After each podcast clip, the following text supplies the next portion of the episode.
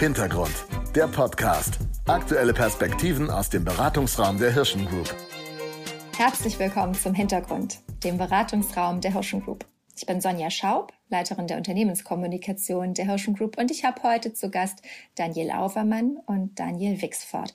Wir sprechen über Entscheidungsfindung in der Krise und wie sich dabei Entscheidungsfindungsprozesse in der Wirtschaft von denen in der Politik unterscheiden und was das vielleicht damit zu tun hat, dass in der aktuellen Phase der Corona-Pandemie offensichtlich kein gemeinsamer Konsens mehr gefunden werden kann zwischen Akteuren aus der Wirtschaft Akteuren aus der Politik und weiteren gesellschaftlichen Akteuren und Teilnehmenden.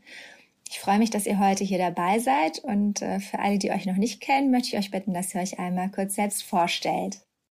Daniel Aubermann, ich darf seit über drei Jahren die Organisationsentwicklung Trafo leiten und wir begleiten Unternehmen dabei, dass sie nicht nur gute Entscheidungen treffen, sondern diese guten Entscheidungen auch umsetzen und dann überprüfen, ob sie funktionieren. Und ich freue mich heute total, ähm, mit äh, euch beiden im Gespräch zu sein und bin ganz gespannt, was ich lernen kann, wie Politik Entscheidungen trifft, weil das verstehe ich im Moment nicht mehr.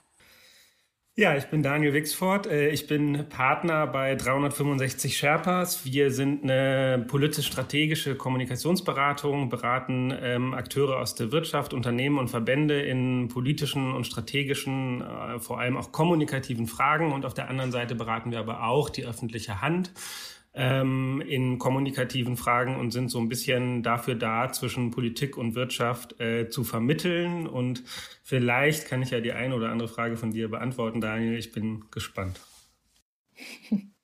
Vielen Dank euch beiden. Ich weiß, es mag total profan klingen, aber ich möchte trotzdem eingangs die Frage stellen, Daniel, wie findet Entscheidungsfindung in der Wirtschaft statt? Ja, also äh, wie findet Entscheidungsfindung in der Wirtschaft statt? Vermeintlich findet sie erstmal rational statt. Und was heißt das?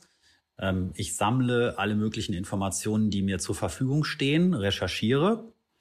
Ähm, ich entwickle daraus Entscheidungsoptionen und gleichzeitig Entscheidungskriterien, nach denen ich diese Entscheidungsoptionen bewerte.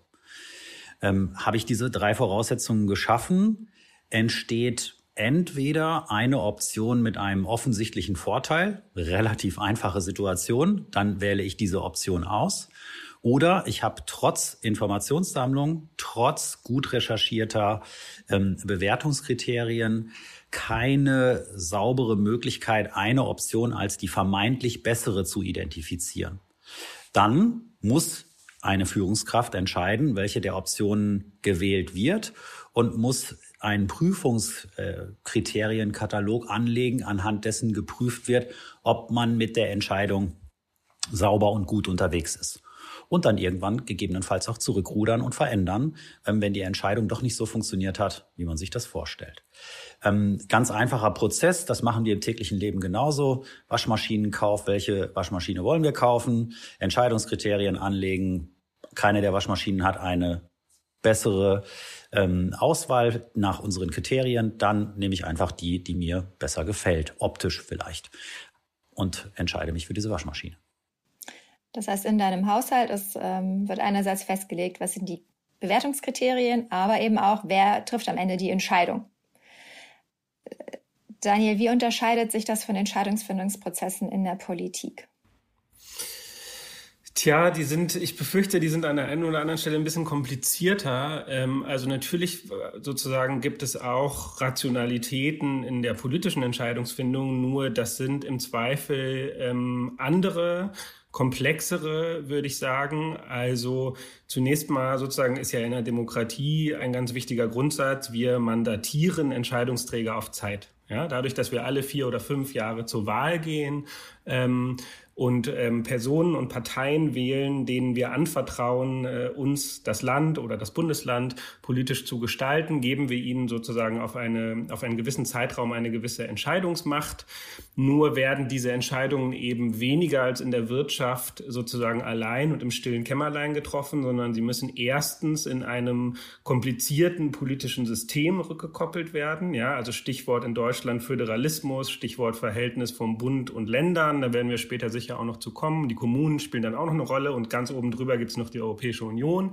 Also kompliziertes politisches Mehrebenensystem. Und zweitens, und das ist sozusagen historisch ein großer Unterschied zur Wirtschaft, ähm, müssen sie ähm, permanent mit der Öffentlichkeit rückgekoppelt werden, weil Demokratie sich eben dadurch auszeichnet, ähm, dass ich das, was ich mache und entscheide, auch erklären muss. Das ist ja sozusagen ein Prozess, den wir in der Wirtschaft auch immer deutlicher sehen. Also auch große CEOs müssen ja ihr Handeln öffentlich erklären. Das war vor 20, 30 Jahren noch anders. In Politik, in demokratischer Politik ist es schon immer so. Und diese beiden Rückkopplungsmechanismen, also innerhalb des komplizierten politischen Systems und mit der Öffentlichkeit, machen politische Entscheidungen eben manchmal langsam, machen sie kompliziert, machen sie manchmal auch schwer verständlich, sind aber eigentlich sozusagen schützenswerte Grundfesten unserer Demokratie. Nur in der Krise ist das dann immer nicht ganz so einfach, wenn man manchmal eben auch schnell entscheiden und schnell handeln muss. Aber bleiben wir mal noch beim Nicht-Krisen-Modus. Nichtsdestotrotz gilt auch in der Politik auch, dass es Entscheidungskompetenzen gibt, die dann irgendwann festgelegt sind. Genau, es gibt sozusagen qua Amt festgelegte Entscheidungskompetenzen. Also fangen wir mal mit äh, sozusagen etwas ähm, vermeintlich einfacherem an. In Weit ist es gar nicht so einfach, was viele vielleicht schon mal gehört haben. Es gibt zum Beispiel bei der Bundeskanzlerin die sogenannte Richtlinienkompetenz. Wir haben ja in Deutschland das Ressortprinzip, das heißt, wir haben eine Bundesregierung mit verschiedenen Ministerinnen und Ministern. Jede und jeder ist da für einen inhaltlichen Teil zuständig, Verkehr, Bildung, Verteidigung, Außen und so weiter. Ähm, und darüber gibt es sozusagen die Bundeskanzlerin, die in strittigen Fällen eine Richtlinienkompetenz hat und die Richtung der Bundesregierung als solcher vorgeben kann. Ähm, und all das definiert sich dann natürlich runter. Wir haben in den Verträgen der Europäischen Union festgelegt, welche Bereiche eher europäisch ähm, entschieden werden. Also zum Beispiel der ganze äh, Handelsbereich ist eben sehr stark europäisiert, während zum Beispiel der Gesundheitsbereich, etwas, was wir jetzt gerade stark merken, sehr immer noch in der Hand der Nationalstaaten ist. Und so gibt es eben unterschiedliche Bereiche. Und dann haben wir in Deutschland äh, natürlich den Föderalismus heißt bei uns über Bildung etwa entscheiden vor allem die Länder und weniger der Bund. Dann gibt es andere Bereiche im Steuerbereich, wo Kommunen sozusagen ähm, auch Entscheidungshoheit haben und so weiter. Also es gibt sozusagen in verschiedenen Regularien festgelegte äh, Entscheidungskompetenzen auf verschiedenen Ebenen. Das ist relativ kompliziert, aber das funktioniert zumindest in der Nicht-Krise ganz gut, weil der Grundgedanke dabei ja immer ist derjenige der Subsidiarität. Also die kleinstmögliche Einheit soll zuständig und entscheidungsbefugt sein, weil man davon ausgeht, dass eben eine Kommune oder das Bundesland bestimmte Fragen besser beurteilen kann als der Bund oder die EU, weil sie eben näher dran ist. Und dort, wo man sagt, wir brauchen sozusagen verallgemeinerte Entscheidungskompetenzen, äh, delegiert man das an die nächsthöhere Ebene, sei es der Bund oder die EU. Das sind sozusagen die sozusagen Grundsätze, nach denen sich politische Entscheidungsfindung erstmal in der Nicht-Krise, aber eben auch in der Krise eigentlich ausrichtet. Das funktioniert ja so lange gut, wie die Entscheidungskompetenz von allen akzeptiert wird. In der Wirtschaft äh, ähm, ist das mit der Feedback-Kultur und mit dem Entscheiden ja recht klar geregelt. Und da gibt es unmittelbares Feedback, wenn was nicht so klappt. In der Politik sieht das anders aus. Naja, also wir haben natürlich dadurch, dass wir sozusagen in einer Demokratie so ein Regierung-Oppositionsmodell haben, ähm, gibt es immer eine Rolle oder eine sozusagen eine Seite, deren Rolle es ist, Entscheidungen nicht einfach zu akzeptieren, sondern kritisch zu hinterfragen und im Zweifel, und das ist ja das Wichtigste an Opposition, auch Alternativen anzubieten. Ja, wir ähm, erinnern uns an das große Wort von Angela Merkel der Alternativlosigkeit ähm, sicher einer ihrer großen kommunikativen Fehler ihrer Kanzlerschaft, vielleicht einer der größten, weil es Alternativlosigkeit in der Demokratie niemals geben darf. Es muss immer Alternativen geben. Das macht die Demokratie aus und deswegen muss es auch immer äh, Menschen und Parteien geben, die Entscheidungen anzweifeln, hinterfragen. Das sind die Medien auf der einen Seite, aber das ist eben auch die Opposition. Und äh, auch hier wieder, das ist auch gut und richtig so, das macht unser System stark, aber es macht es äh, in der Krise, in der oft eben auch sehr schnelle Entscheidungen gefragt sind, und zwar vor allem in der Krise, in der wir jetzt aktuell sind, ist das ja so, ähm, macht es das System eben auch manchmal langsam oder vermeintlich langsam. Und das führt natürlich äh, zu Problemen und übrigens auch zu Akzeptanzproblemen, wenn sozusagen die Bürgerinnen und Bürger das Gefühl haben, die Entscheidungen sind vielleicht nicht so schnell oder nicht so verständlich, wie sie sein sollten in einer solchen Situation. Und das ist ganz sicher momentan auch der Fall. Also grundsätzlich haben ja auch EntscheiderInnen in der Wirtschaft die Herausforderung der Akzeptanz ihrer Entscheidung. Also das ähnelt sich. Ja, du hast ja gerade auch davon gesprochen, Daniel, ähm, dass heute der ein oder andere CEO in der Kommunikation auch an die Öffentlichkeit ganz anders agiert. Und das tut er natürlich auch nach innen. Ich glaube, da ist der Unterschied gar nicht so groß. Ähm, was für mich aber an Politik eben anders ist, ist, dass es ein gewachsenes System ist, das einem bestimmten Ideal folgt. Und du hast es gerade schon gesagt, das ist ja auch gut so. Also selbst Organisationen verpflichten sich ja jetzt teilweise in die Richtung einer Holacracy oder in eine selbstorganisierte Form, in der demokratische Prinzipien viel stärker zutage treten und Entscheidungen auf eine ganz andere Art und Weise getroffen werden als in klassischen äh, hierarchischen Systemen. Und die leiden dann spannenderweise unter den gleichen Herausforderungen, unter denen Politik leidet, nämlich schnelle Entscheidungen lassen sich in solchen eher demokratisch eher befugnisverteilten System nicht treffen.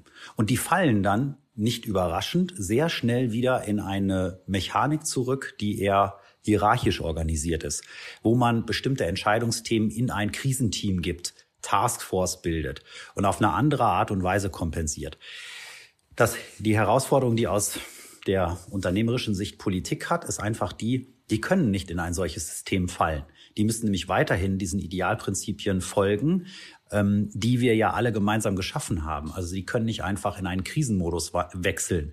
Ähm, das, was wir jetzt sehen mit Ministerpräsidentenkonferenz und ganz seltsamen und anderen Entscheidungswegen, so kommen sie uns Bürgerinnen und Bürgern eben auch vor, ähm, das ist ja der Versuch, eine schnelle Entscheidungskompetenz auch entsprechend herzustellen.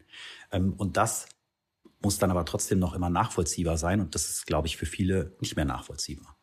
Ist das das, was passiert ist, als ähm, Angela Merkel die Verantwortung für den missglückten Oster-Lockdown übernommen hat?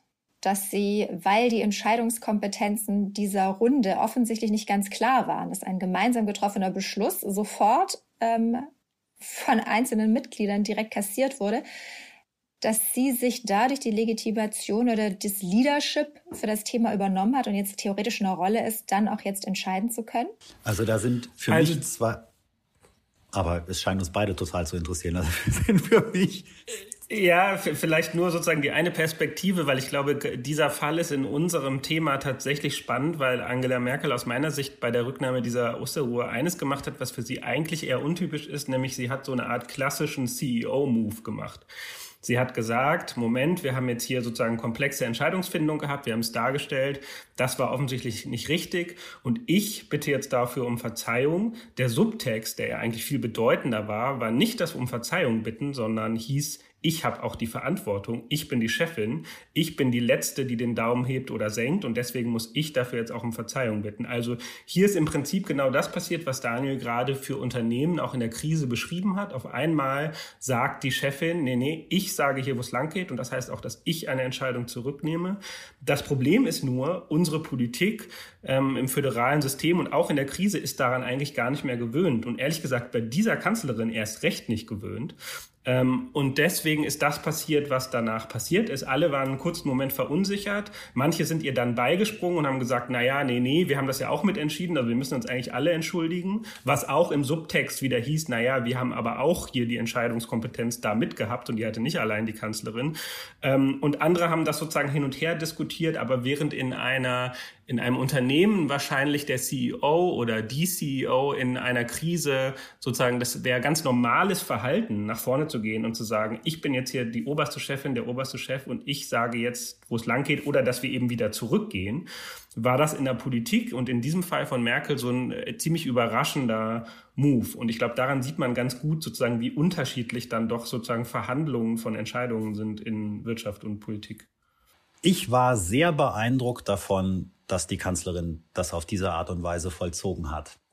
Ja, sie hat unmissverständlich klar gemacht, wer Verantwortung hat und damit auch für die Zukunft diese Verantwortung in Anspruch genommen. Das fand ich einen super smarten Move. Ein Aspekt. Äh, der zweite Aspekt, aber auch der, äh, ganz klar hier Fehlerkultur zu zeigen. Und in der Tat bei der Kanzlerin, bei Politik äh, überhaupt nicht mehr gewohnt. Und dass es dann den einen oder anderen, ich hätte jetzt beinahe Speichellecker gesagt, der dann beigesprungen ist und gesagt hat, ja, ich möchte aber auch ein bisschen was von der Verantwortung haben. Äh, das äh, war nun auch überhaupt nicht überraschend. Ähm, aber das Ganze hat aus meiner Sicht dazu geführt, ähm, dass hier die Verantwortung nochmal unmissverständlich klargezogen wurde. Und äh, Daniel, ich halte es für leider noch nicht normal, dass CEOs ähm, die Verantwortung in der Form übernehmen, wie es die Kanzlerin da gemacht hat. Also ähm, die sich hinstellen und diesen Fehler so zugeben. Und da glaube ich, da unterscheiden sich dann wieder Entscheidungsfindung äh, in Politik und Wirtschaft ganz deutlich. In vielen Fällen eines solchen Fehlers durch einen CEO oder durch einen Aufsichtsratsvorsitzenden glaube ich, dass viel schneller, weil viel klarer eine darüberstehende Instanz auch den Rücktritt realisiert hätte. Also die Kanzlerin kann nicht durch eine höhere, schnell verfügbare Instanz zurückgetreten werden, wenn ich das mal so so äh, formulieren darf, sondern sie müsste das dann schon selber tun. Sie kann also viel einfacher nach vorne treten, diesen Fehler so unmissverständlich klar und zugeben, ähm, weil sie nicht direkt dafür bestraft wird. Ein CEO, der einen brutalen Entscheidung, die er getroffen hat, die er getroffen hat in einer ungewissen Situation, ähm, die kann er nicht so einfach zurücknehmen, weil er dann sofort dafür entsprechend durch die nächsthöhere Instanz ähm, durchaus auch in Frage gestellt werden würde. Aber es ist ein Unternehmen nicht auch viel akzeptierter zu sagen, wir probieren, also ich entscheide jetzt, dass wir das ausprobieren, qua meiner Funktion und meiner Rolle. Ich habe die Optionen abgewogen, wie du das vorhin dargelegt hast. Und jetzt bin ich halt nun mal die letzte Instanz, die sagt, so, wir gehen hier ins Risiko. Und dann wird, wie du das auch gesagt hast, evaluiert und gegebenenfalls kommt ein Reboot, nämlich ein Richtungswechsel. Das sind ja, das ist eine Flexibilität, die man ähm, offensichtlich im politischen Prozess in dieser Geschwindigkeit nicht haben kann, weil Entscheidungsfindung und Meinungsbildung, das ist ja auch so ein Thema, ne, Allianzen schmieden, ähm, ist da ja ein ganz wichtiger Aspekt, der einfach Zeit braucht. In einer idealen Welt wäre das so. Also ja, in einer idealen Welt würde der CEO sich hinstellen, seinen Fehler zugeben und alles wäre gut, ja, und auch die gesamte Organisation würde dabei lernen, dass es gut ist, Fehler darzustellen zurückzunehmen und den Kurs zu ändern. Ich, mein Hinweis ist ja nur der, dass es in der Politik häufig nicht die höhere, schnell verfügbare Instanz gibt, die dann sagt, okay, jetzt muss ich dir deine dir gegebene Entscheidungsbefugnis korrigieren oder zeitweise korrigieren. Ja, also dann wird ja durchaus auch meine Führungskraft quasi auf on hold gesetzt. Ja, es gibt äh, sozusagen, es gibt die Öffentlichkeit. Ja? Also im Zweifel ist die Öffentlichkeit, die kritische Öffentlichkeit diese Instanz, aber die ist natürlich diffuser, als das ein Aufsichtsrat in einem Unternehmen ist. Also wenn wir uns mal erinnern, das erste Beispiel, was mir jetzt einfällt, so an die letzten eins, zwei Jahre des CEO Herbert Dies, äh, bei Volkswagen, der auch nicht immer äh, sozusagen in der jüngsten Vergangenheit mit seinem Aufsichtsrat, äh, um es mal milde auszudrücken, äh, im Konsens äh, agiert hat, sondern da gab es offensichtlich harte Friktionen bis zu Fragen, ob er eigentlich noch weiter haltbar ist oder nicht. Und jetzt hat man sich da offensichtlich wieder gefangen. Also es gibt sozusagen einen klar messbaren auch wieder Beispiel Volkswagen. Ähm, es äh, gab äh, sozusagen damals den legendären Satz ähm, von Herrn Piech äh, am Anfang der Dieselkrise zu Martin Winterkorn, ich bin auf Distanz zu Winterkorn. Ja? Also da sagt der Aufsichtsratsvorsitzende, dieser CEO hat offensichtlich gerade mein Vertrauen verloren. Und das ist dann ein Satz von einer Person und die Konfliktlinien sind relativ klar. In der Politik ist es, ist es eben anders, weil sozusagen es ein ganz diffuse, eine ganz diffuse Öffentlichkeit an Kritikern aus verschiedenen Richtungen gibt. Ich habe es ja vorhin gesagt, es gibt allein schon in der Medienlandschaft gibt es ja irgendwie Leute, die Angela Merkel und die Regierung jetzt in der Pandemiepolitik von der einen Seite kritisieren, weil sie sagen, sie ist zu entscheidungsschwach, äh, weil sie sagen, sie müsste irgendwie härter durchgreifen. Und es gibt genau die andere Richtung, die sagt, naja, irgendwie die, das Kanzleramt will immer nur Lockdowns und hat irgendwie keinen Mut, irgendwie andere Entscheidungen zu treffen und so weiter. Also die Kritiklage an, an Entscheidungen des Führungspersonals ist natürlich sozusagen in, in einer dauernd debattierenden Öffentlichkeit ähm, viel diffuser. Ich will aber noch einen Punkt sozusagen zu der Frage hinzufügen, weil der mir wichtig ist. Ähm, es ist ja auch immer die Frage, was hat ein Spitzenpolitiker, eine Spitzenpolitikerin, die eben Entscheidungen treffen, für einen Politikstil, für eine politische Kultur. Und wenn wir uns mal sozusagen die letzten beiden, wenn wir mal die letzten beiden Kanzler in Deutschland vergleichen, dann sehen wir ja genau in dieser Frage einen fundamentalen Wandel. Ja? Also Gerhard Schröder war der klassische CEO-Kanzler, der Entscheidungen für sich reklamiert hat. Wir alle kennen diesen Basta-Ausspruch, der immer sozusagen die letzte Entscheidung treffen wollte und sagen wollte, wo es lang geht. Das kann man jetzt gut finden oder schlecht. Aber ein Grund, warum diese Kanzlerin Angela Merkel nach der Basta-Republik Schröder so lange so erfolgreich war, war eben, dass sie Entscheidungen genau anders trifft dass sie immer die Kultur hatte und den Politikstil zu sagen, na, ich warte als letzte Instanz möglichst lange, bis ich mich festlege. Ich gucke, wie finden sich die Positionen. Also so eine Art attentistischer Entscheidungsstil, ja. Ich lege mich sehr, sehr spät fest, erst wenn ich es wirklich muss und wenn ich eigentlich weiß, wo der Hase ohnehin schon hinläuft, dann sage ich, okay, alles klar, ähm, da gehe ich jetzt irgendwie mit. Das wurde ihr sehr oft vorgeworfen. Ich würde diesen Vorwürfen nicht immer zustimmen. Ich glaube, dass das in vielen, in den letzten Jahren bei vielen Entscheidungen durchaus ein richtiger Stil war.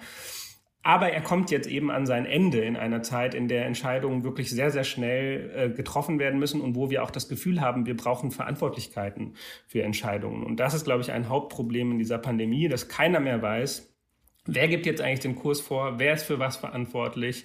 Ähm, bei Bund, Ländern, aber auch bei der Impfstoffbeschaffung. Wir können die Themen alle durchgehen. Und wenn wir auf der Straße jetzt eine Umfrage machen würden und die Leute fragen, haben sie ein klares Bild, wer für welche Entscheidung verantwortlich ist, dann würden wir vermutlich sozusagen in viele leere Gesichter schauen. Und das ist, glaube ich, gerade ein Problem bei der Entscheidungsfindung, aber vor allem auch bei der Entscheidungskommunikation von Politik in der Krise. Und damit hadern wir gerade als Nation. Ich glaube, da kommt ein weiteres Phänomen hinzu. Wir haben ja gerade schon ein paar Mal gesagt, äh, Krise erfordert Ad-hoc-Entscheidungen, durchaus auch mal ähm, Mut in Ungewissheit, ohne eine klare Richtung zu wissen, dann eine Entscheidung für eine Richtung zu treffen. Das sind eher kurzfristige Entscheidungsräume hinsichtlich des Zeithorizonts. Politik insbesondere Bundeskanzler ähm, oder die Regierung hat aber eigentlich einen viel langfristigen Denkmodus, in dem sie sich bewegt. Ähm, die Zeithorizonte sind viel, viel länger und hier soll sie kurzfristige Ad-hoc-Entscheidungen treffen für ein komplexes System, ähm, das man gar nicht in der Form, auch in der Distanz ähm, zu den Räumen, in denen die Entscheidungen dann Wirkung entfalten, ähm, herstellen kann. Und ich glaube, dass das ein, ein, äh, dass diese Distanz auch im Regelfall richtig und gut ist, weil sie die richtigen Zeithorizonte für die Entscheidung an die richtige Ebene hängt. Das ist ja in Unternehmen nicht anders. Ja, also ein Aufsichtsrat entscheidet ja nicht darüber, wann startet welcher, LKW, sondern ein Aufsichtsrat entscheidet darüber, wie groß soll unsere Flotte ähm, 2030 sein. Das sind ja die Zeithorizonte, über die der nachdenkt. Und nun soll aber Politik, die normalerweise darüber ähm, entscheidet, in welchem ähm, in, in welchem Jahr werden wir als Ratspräsident welche Themen vorantreiben, werden schon fünf Jahre vorher quasi auf den Weg gebracht, ja, und vorbereitet.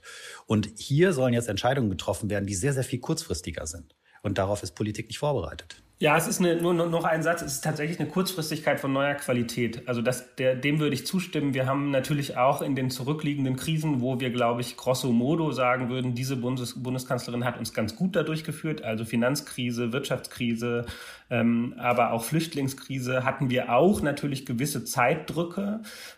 Aber die Frage sozusagen, dass jeder Tag, an dem eine Entscheidung äh, herausgezögert wird, Menschenleben kostet, das hatten wir natürlich tatsächlich nie.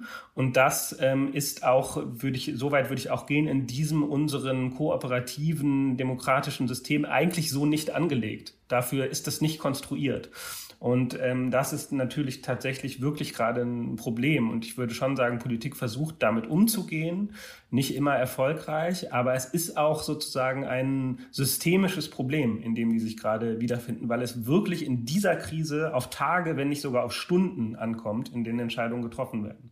Und der im Normalfall ist das gut und richtig so, dass auf der Ebene die Zeithorizonte so sind, dass Entscheidungen demokratisch getroffen werden, weil sie eben so lange Zeithorizonte haben. Aber das funktioniert ähm, in dieser Situation nicht. Also ich halte jetzt mal kurz fest, ich möchte gleich nochmal mit euch wirklich speziell auf das Thema Krise eingehen, aber ich halte jetzt mal kurz fest, auch Politik und politische Entscheidungen befinden sich in einem Transformationsprozess aus einer Zeit, wo es vor allem darum ging, politische Allianzen zu schmieden innerhalb der Parteien, aber auch über Parteigrenzen hinweg, bewegen wir uns jetzt immer stärker in eine Realität, die es zusätzlich erfordert, quasi im CEOs die Leadership-Qualitäten zu zeigen und auch ohne, dass die große Mehrheit schon gefunden ist, Entscheidungen zu treffen und diese dann auch durchzuhalten oder dann erst mehrheitsfähig zu machen. Ich glaube nicht, dass sich Politik in seiner Entscheidungsfindung grundsätzlich verändern muss. Aber Politik muss eine Antwort darauf haben, wie Entscheidungen, die nicht über diese langfristigen Zeithorizonte gehen, die nicht dem ähm, gesetzten Grundprinzipien und Idealen folgen können, weil sie sonst einfach nicht bewegungsfähig wären. Wie sie das eine Zeit lang realisiert. Also wir wollen ja nicht, dass nach der Pandemie Politik so funktioniert, wie sie im Krisenmodus funktioniert.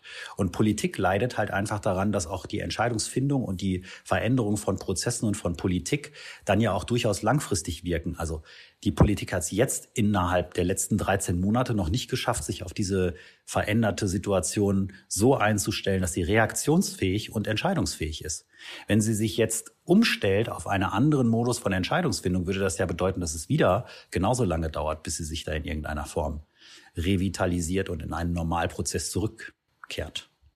Ja, zwei ganz kurze Punkte dazu und dann will ich nicht deinen nächsten Block aufhalten, Sonja. Also erster Punkt ist völlig richtig, was Daniel gerade gesagt hat. Wir brauchen einen sozusagen Krisenmodus von Entscheidungsfindung.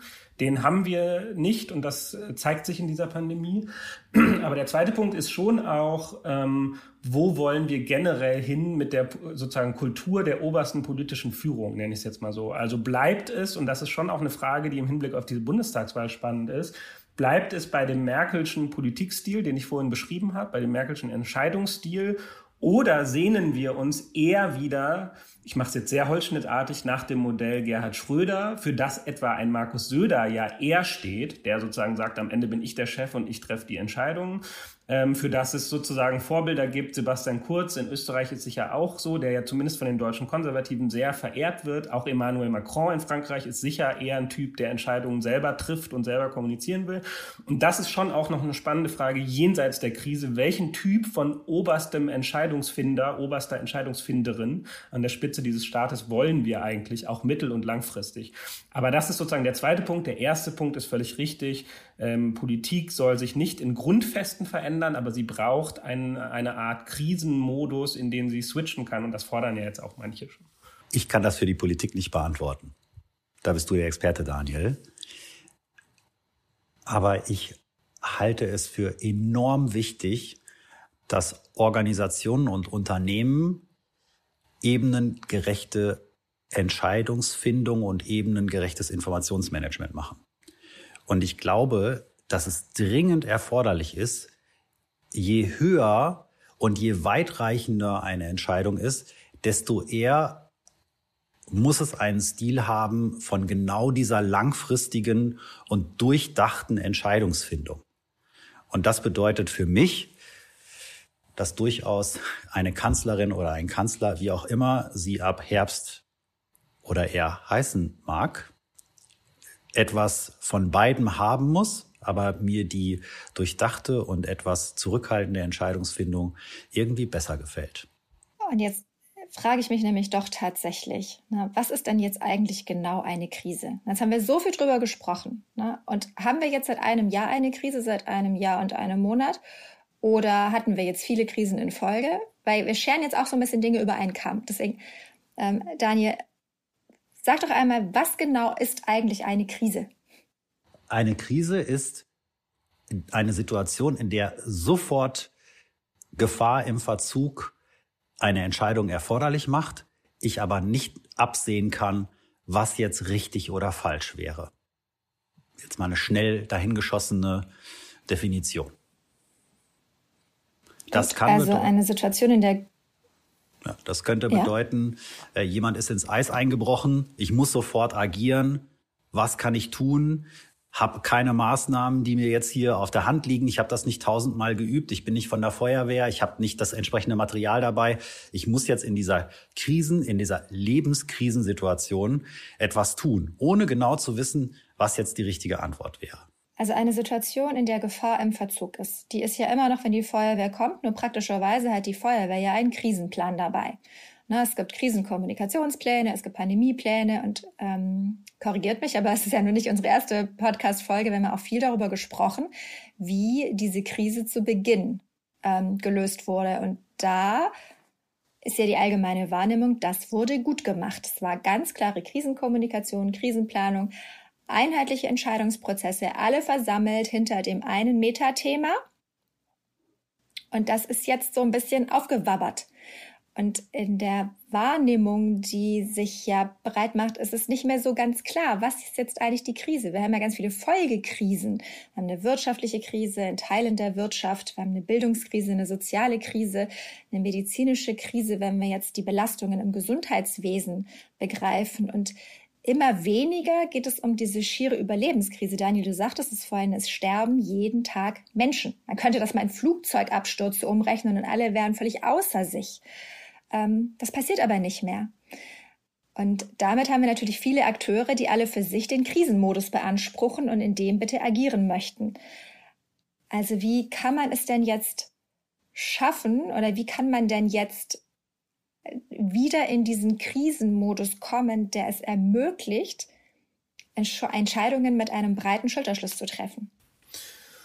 Also kurze Antwort wäre, das schaffen wir nicht mehr äh, in dieser Krise. Der Zug ist abgefahren. Ich versuche das aber ganz kurz in zwei Sätzen oder drei Sätzen zu erklären. Wir hatten im Jahr 2020 im Frühjahr eine ganz klare, deswegen finde ich das gut, dass du das gerade nochmal so gesagt hast, Sonja, eine ganz klare Krisenhierarchie. Ja, es war allen klar, es gibt vor allem eine Gesundheitskrise. Menschen sterben, Menschen stecken sich an. Wir haben alle die Bilder in Bergamo gesehen und so weiter und so fort. Und alles andere tritt jetzt dahinter zurück alle normalen demokratischen Verhandlungsprinzipien, alle irgendwie Streitereien und so weiter und so fort.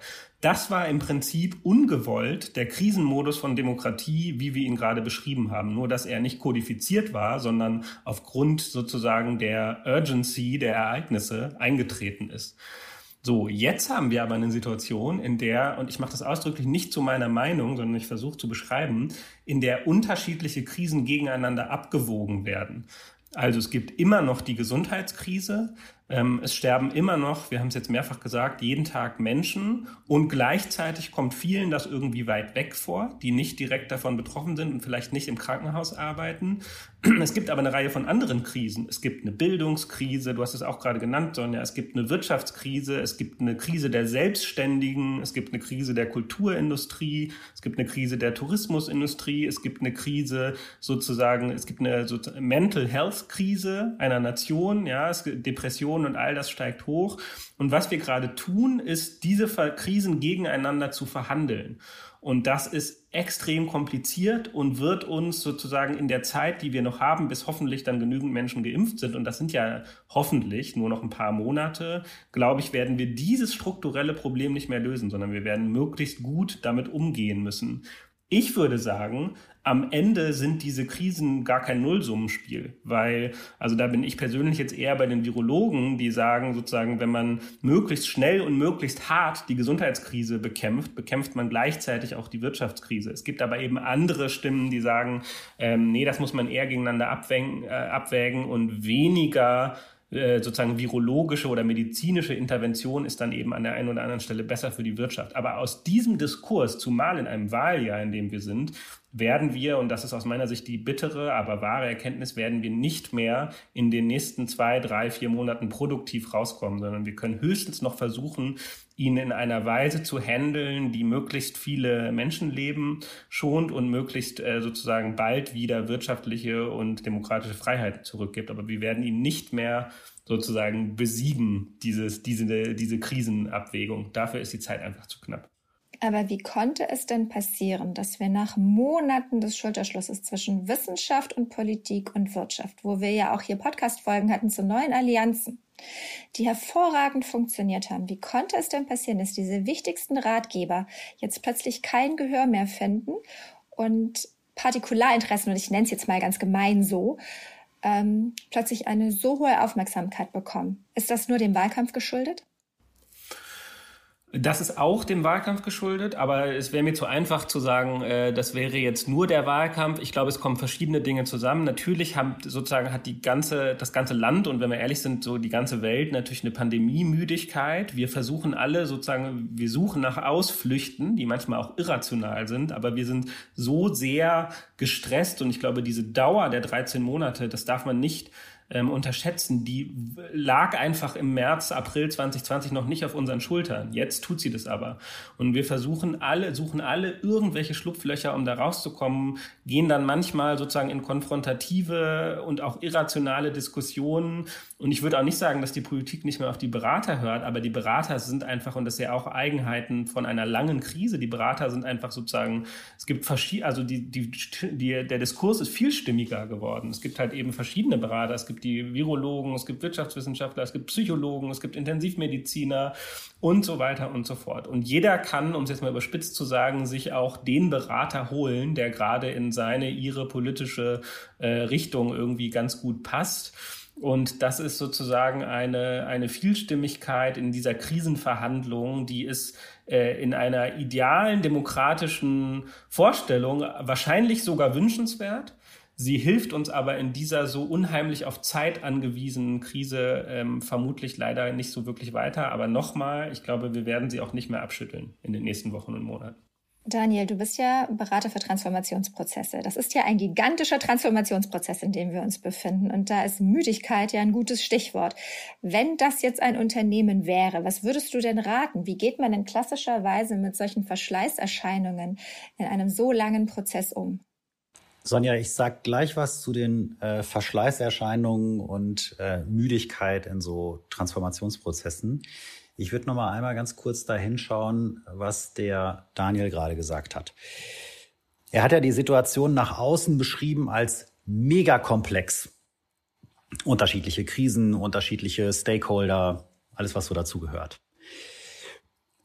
Und aus meiner Sicht hat die Politik da einen Fehler gemacht. Sie ist nämlich immer noch nicht oder immer noch im Krisenmodus, im Krisenmodus der Entscheidungsfindung. Und das ist nicht richtig.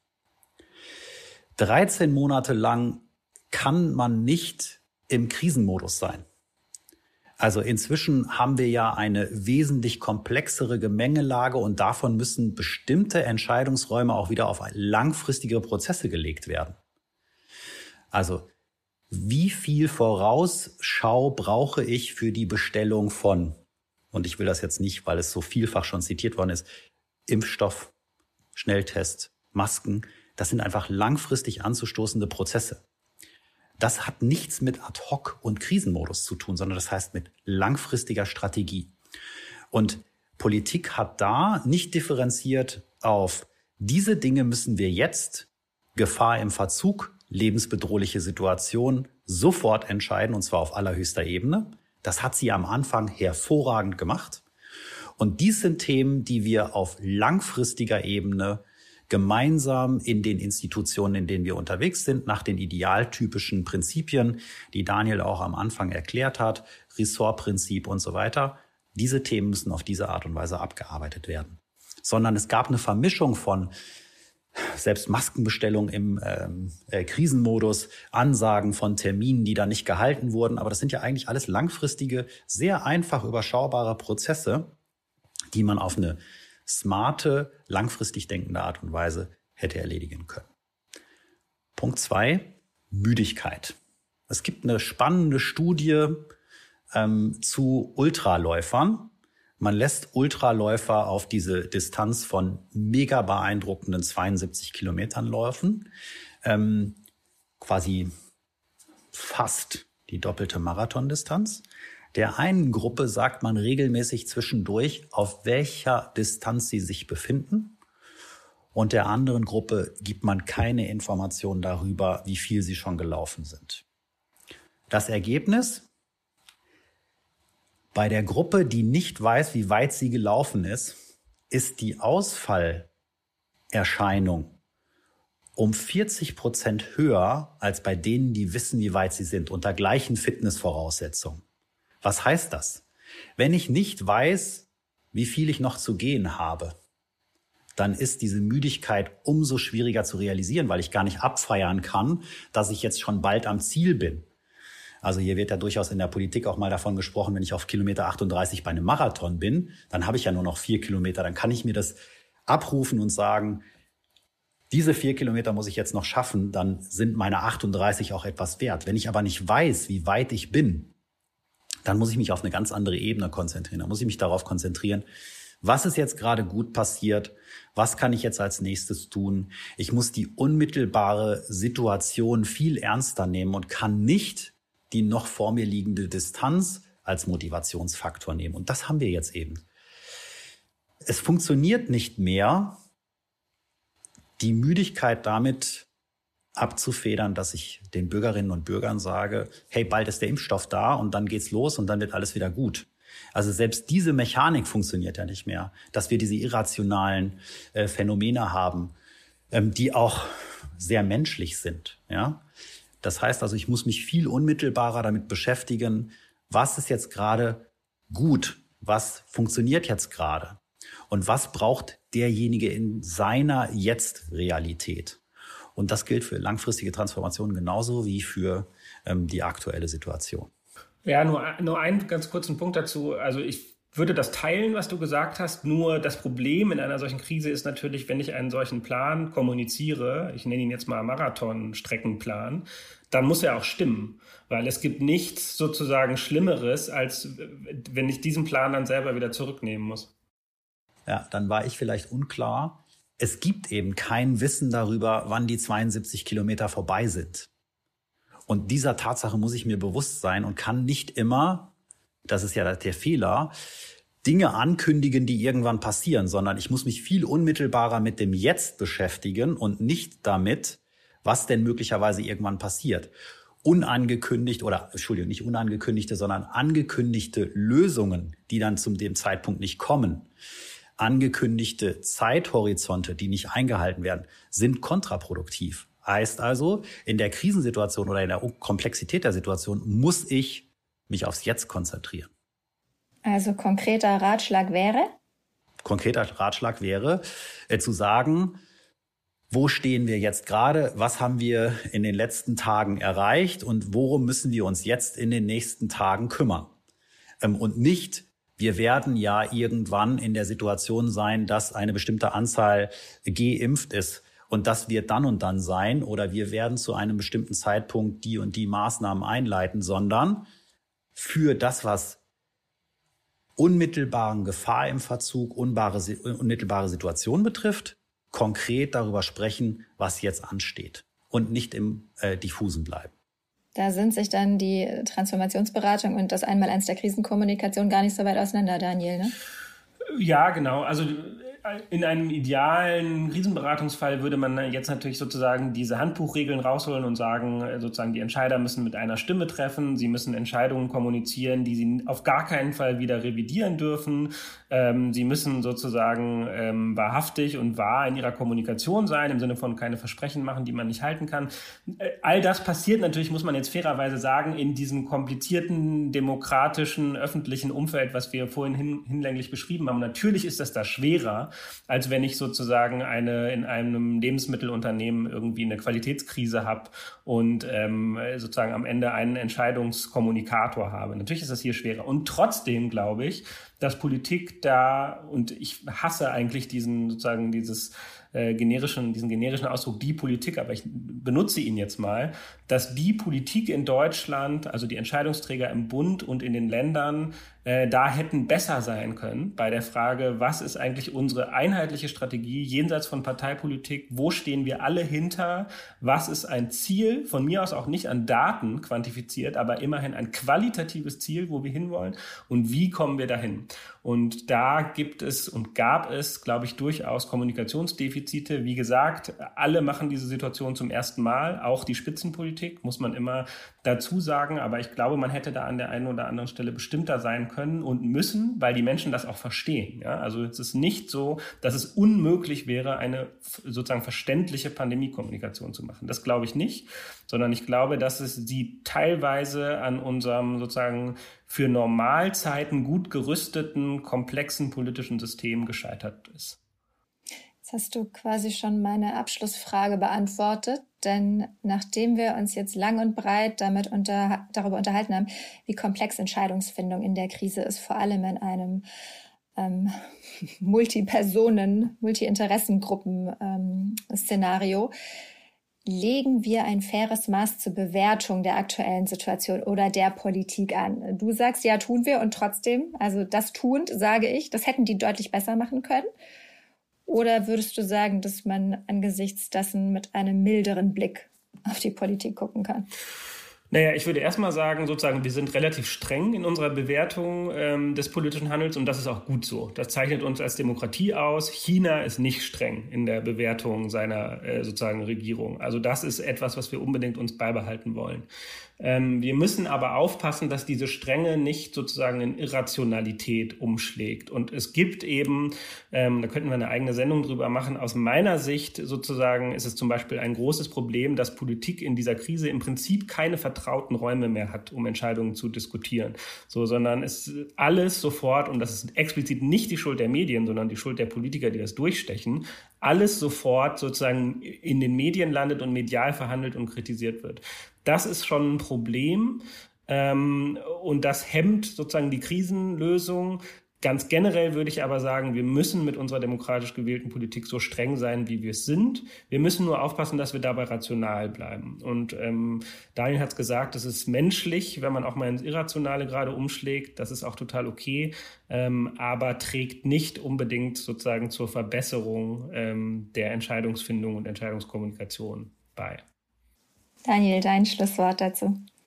Ob in der großen Realität der Bundesrepublik oder Europas oder in einer Organisation oder in einem Unternehmen. Betroffene wissen in der Regel um die Situation sehr genau. Und Betroffene erwarten zu bestimmten Themen auch sehr klare Entscheidungen. Wenn Betroffene und Entscheiderinnen eine Diskrepanz haben zwischen dem, was entscheidungsnotwendig ist und was exekutiert wird, dann gibt es eine Dissonanz. Und das gilt für Bundesrepublik Deutschland, für Europa, für Unternehmen.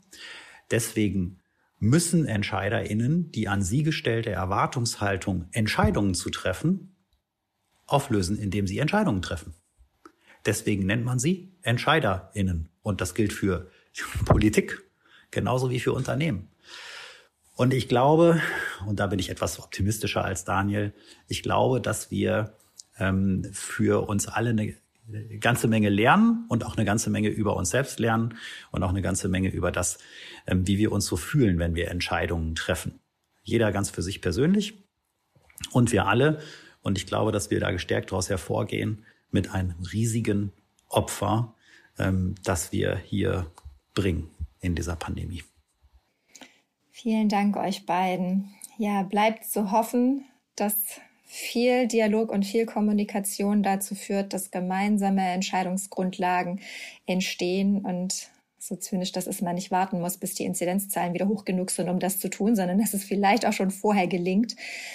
Ähm, und dass wir Wahlkampf vielleicht auf anderen Sachthemen sehen und nicht auf Pandemie-Themen. Das äh, fände ich durchaus wünschenswert. Ich danke euch beiden für eure Zeit. Wir haben heute maßlos überzogen. Ich fand das äh, wichtig und gut und danke euch, dass ihr euch die Zeit genommen habt und freue mich, euch wann anders wieder begrüßen zu dürfen. Einen schönen Tag noch für euch. Dankeschön, hat Spaß gemacht. Schönen Tag allen. Tschüss.